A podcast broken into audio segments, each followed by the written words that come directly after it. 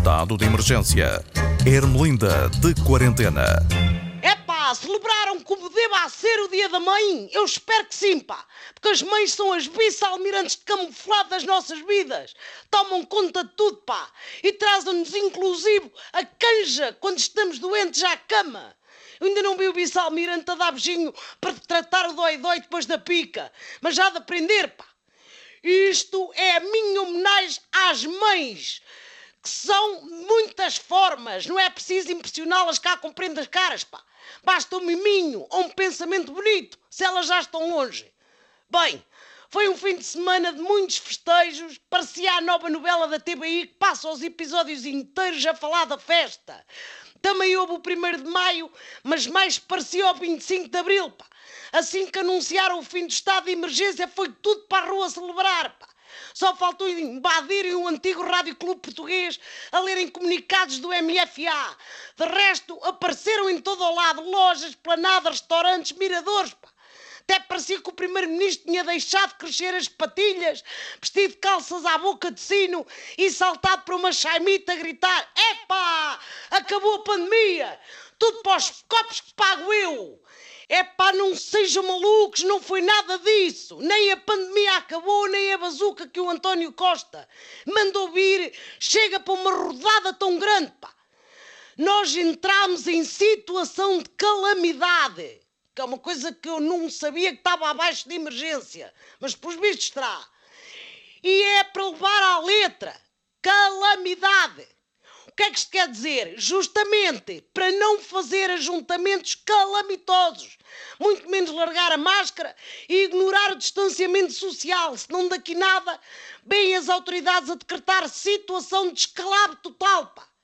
E para isso já basta o que se passa em Odmira, onde há duas freguesias com cerca sanitária. Tudo porque surgiram surtos de Covid entre os migrantes que trabalham nas explorações agrícolas. São pessoas que vivem sem condições nenhumas. Só para terem uma ideia, para muitos deles, uma sala de estar de 5 metros quadrados é um condomínio de luxo, onde cabem oito famílias.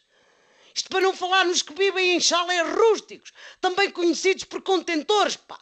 Tanto quiseram transferi-los para o empreendimento turístico na zona. Não é mal pensado, ao fim de tanto tempo a trabalhar e a viver em situações deploráveis, bem mereciam umas férias num resort. Sabe o que era mesmo bem achado? Eu digo-vos o que era bem achado. Era dar ordenados decentes e casas dignas a estas pessoas. É que a situação não é de agora.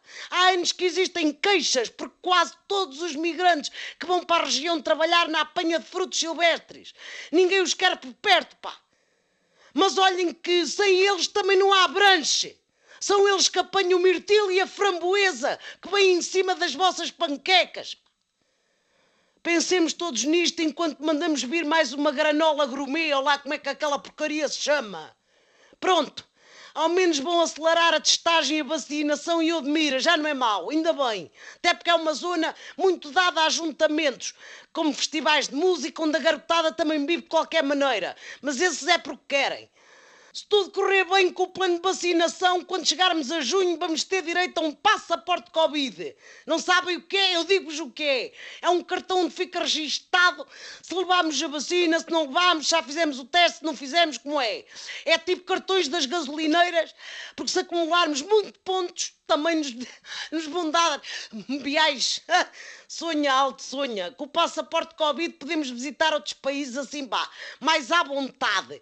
Só resta saber é como é que vai ser nos aeroportos. Cá para mim, em vez de um teto de metais, vamos ter um teto de corona. E em vez da máquina apitar para a polícia nos revistar, é para o homem nos passar desinfetante de alto a baixo. Bom, pega na gaita que esta crónica não é dada a ajuntamentos e já estamos aqui muito próximos uns dos outros. Até para a semana, pá. Tenho um juízo nas cabeças.